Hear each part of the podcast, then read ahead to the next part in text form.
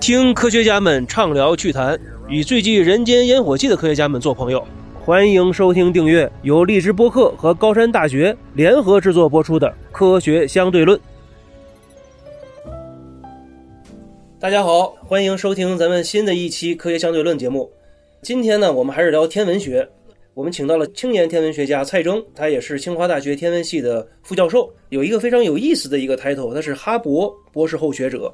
另外，他也是高分纪录片现在很火热的一个《大学》纪录片的名字叫《大学》，被记录者之一，坚定的想要做一个光谱巡天望远镜。来，我们今天先欢迎一下呃蔡征教授。蔡征教授，请跟我们的听众们打个招呼先。谢谢主持人介绍啊，各位听众大家好，我是蔡征，清华大学副教授，很高兴来这儿跟大家聊聊。我们也很高兴，因为蔡教授很年轻，只有三十五岁。但是呢，我今天看到您的介绍的时候啊，我有两环节两个点非常的感兴趣。一呢是咱们有一个叫做哈勃博士后学者，嗯哼，那在我的印象里，哈勃就是这个世界上最大的一个天文望远镜嘛，对吧？在太外太空的这个怎么理解呢？什么叫哈勃博士后学者？对，哈勃学者是美国太空总署 NASA 的一个冠名的一一个项目，就是它是支持在 PhD 毕业，就是读博完了之后，毕业三年之内的全世界的做的比较好的天文学家，全世界每年选出十到十五个人支持，然后你拿到这个奖学金之后，你可以在美国任何一个大学做研究，就是这样。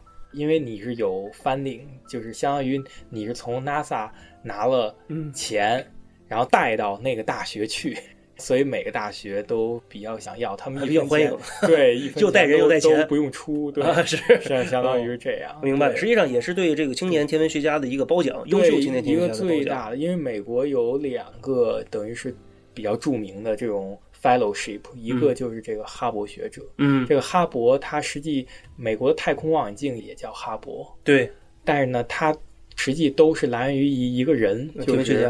对，嗯就是发现宇宙膨胀的这个哈勃。嗯他告诉我们，OK，原来啊，就是这个宇宙里有很多很多像我们银河系一样的星系，而且呢，他还发现这些星系如果离我们越远，它就以越快的速度退行我们，它的补线就会发生红移。对，所以红移这个概念就是哈勃提出来的，它也是观测宇宙学应该是开山鼻祖。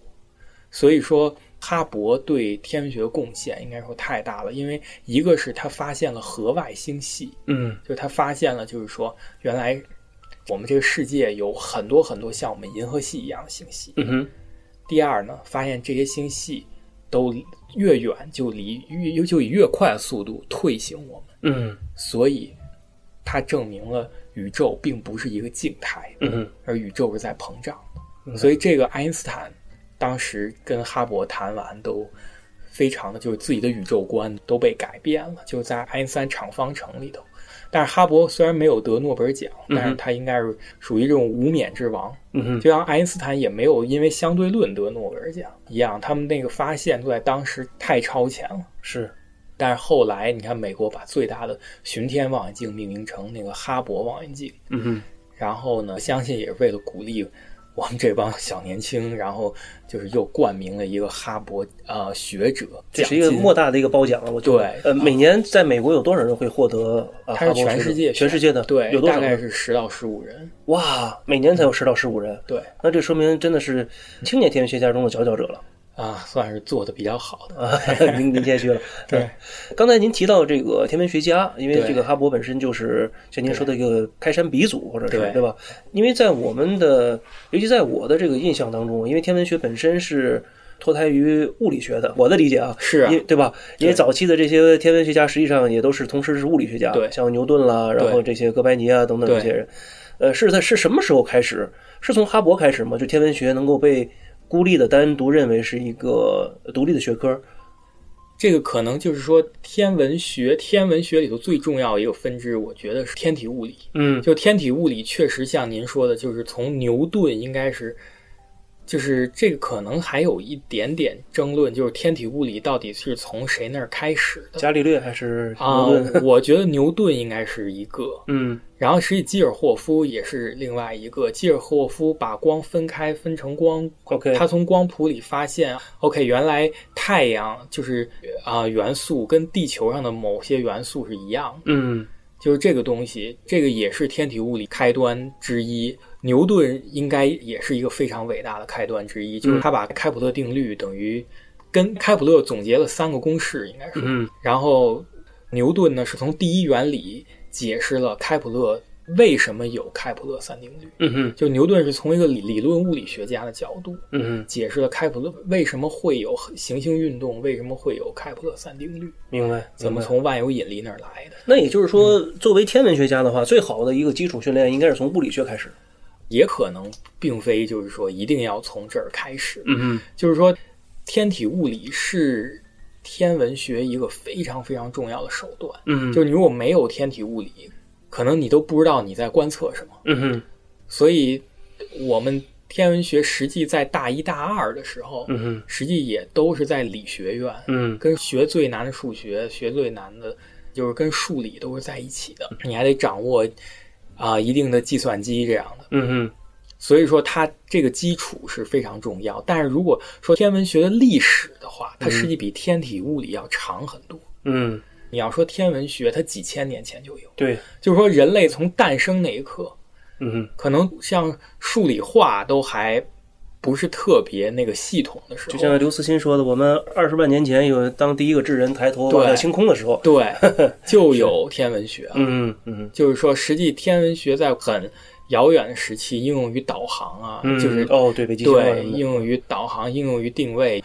应用于包括古希腊人嗯算一些山体的高高度对测量地球的半径对等等。对，就那个时候，天文学跟几何学等于是特别的密切。嗯哼。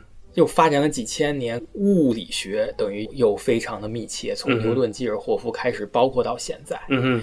到现在有一个趋势，嗯就现在有一个趋势，又有点跟计算机要特别深入的在一块儿的那种感觉，因为现在 AI 大量的应用在天文学里面，因为就是我们可能观测的数据太多了，观测数据太嗯。多，而且就是天文学还有一个特点，就是经常还能帮助 AI 发展学习算法，让它对训练它的算法。对，就是 一个是训练它的算法，第二帮助它产生一些新的算法，更好的算法。嗯嗯我觉得天文学确实是人类认知自然的一个基本学科，，OK，然后它从古到今呢，一直推动着人类的发展。嗯，因为我就举几个例子，就是嗯当年地谷对那个行星的轨道，嗯。进行了所有的那个详细的记录。嗯，后来开普勒发现了，从这些数据里发现了开普勒三定律。对。但开普勒并不知道怎么解释，他只是发现了这个规律。对，实际他发现还是根据巴赫的音乐等等那些嗯规律，他发现的以前嗯他三边形、四边形、五边形他都试过，嗯行星运动的轨道嗯他也全都试过。嗯但后来他是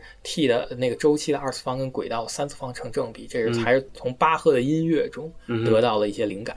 然后，所以说地谷的观测应该说直接对万有引力的发现产生了直接的一些 contribution，嗯一些贡献，对一些大贡献。从这个，然后呢，基尔霍夫发现了那个就是光谱，嗯发现了光谱之后，他发现了原来这个地球上的元素啊，在嗯太阳上都有，也有。对，就这件事儿呢，实际量子力学最早的证明就是钠双线嗯哼在太阳光谱里嗯哼，发现，就是能级是分立的，对，就是天文学实际是量子力学最早的证明之一。嗯。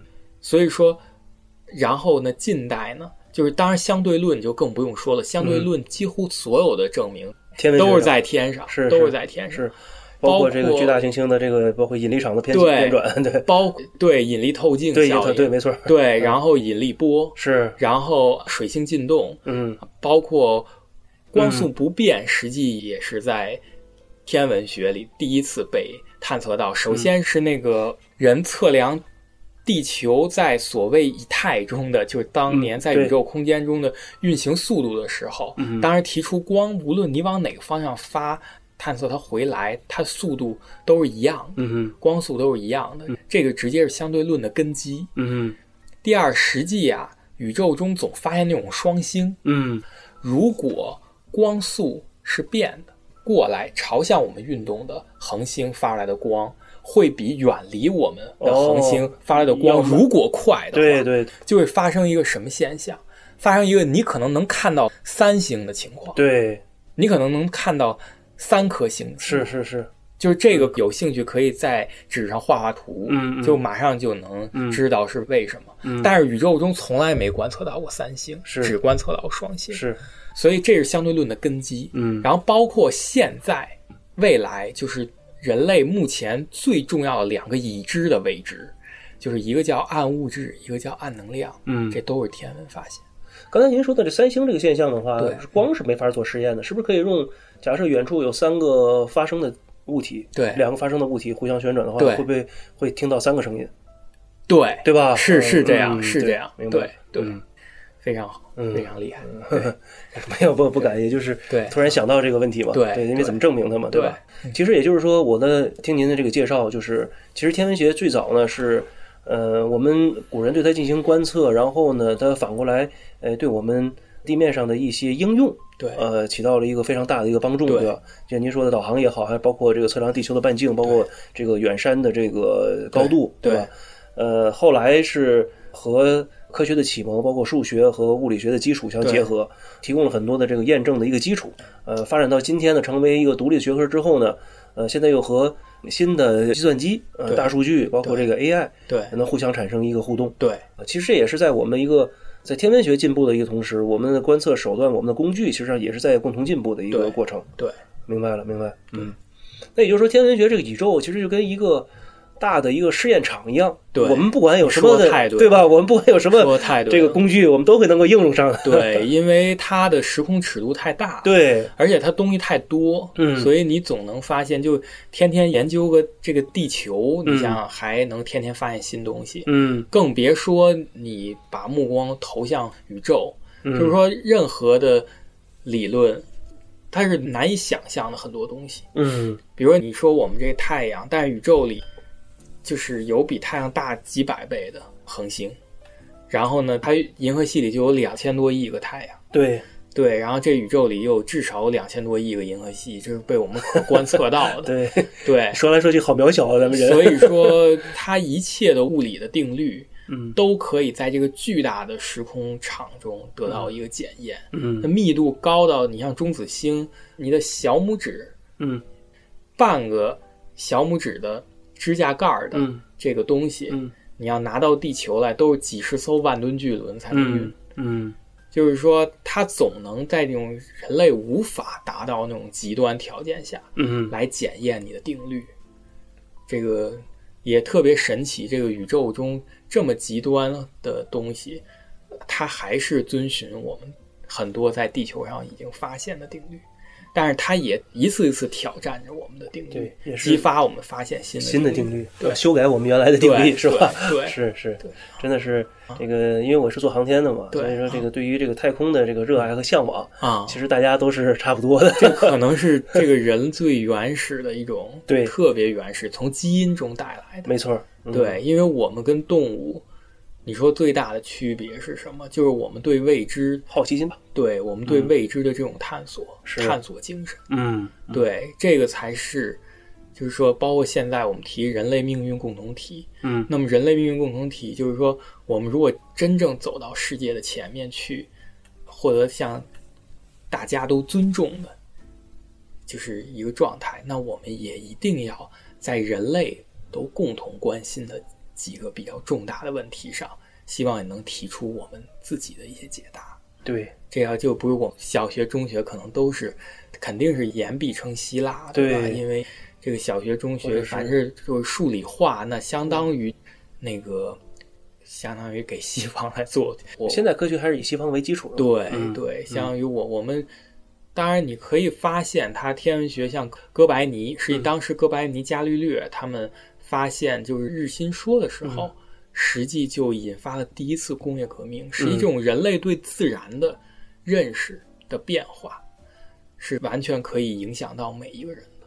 对，对这个我非常同意，因为人类的这个科学的进步，实际上就是一次一次地认为自己很渺小、很普通的过程。对，第一开始我们是认为是地巡社，嗯，这个全宇宙就我们最牛。嗯，后来发现不是，这个认识到是日巡说之后，马上认为哦，其实地球是在太阳系当中就是很普通的一颗行星，认为我们很普通。但是后来当时认为好像这个太阳又是世界的这个整个宇宙的一个中心，后来又发现哦不是，呃银河系才是。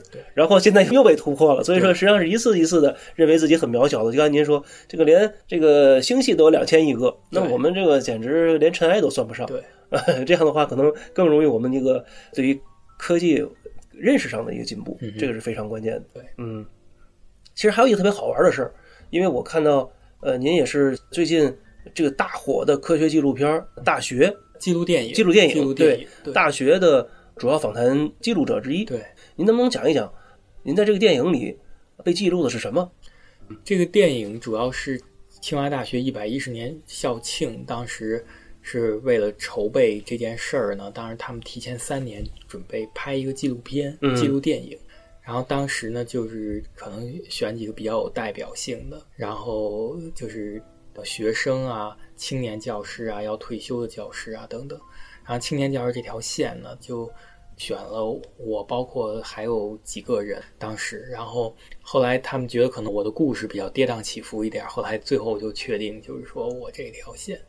然后他怎么个们记录的跌跌宕起伏呢就是我们就是在发起这个一个特别重要的事儿，就是宽市场巡天望远镜。嗯哼，就这件事儿，我们从构思决定去做这件事儿，到这个启动这么一段时间，大概有两年多的这么一段时间，就全部被他们记录在里面。哦，这个纪录片拍了制作了这么三年长时间，对，嗯拍了三年，后期制作又又用了半年多，嗯所以总共拍了三年半。所以是他们是二零一八年找到的我，嗯当时我还没回国，我在美国，嗯我的简历在清华人事处那儿已经有了。嗯所以当时他们翻人人事处的档案，然后知道我在美国之后，他们这个团队整个在美国跟我待了几个月，就是整个记录从美国回到中国这么一个时间。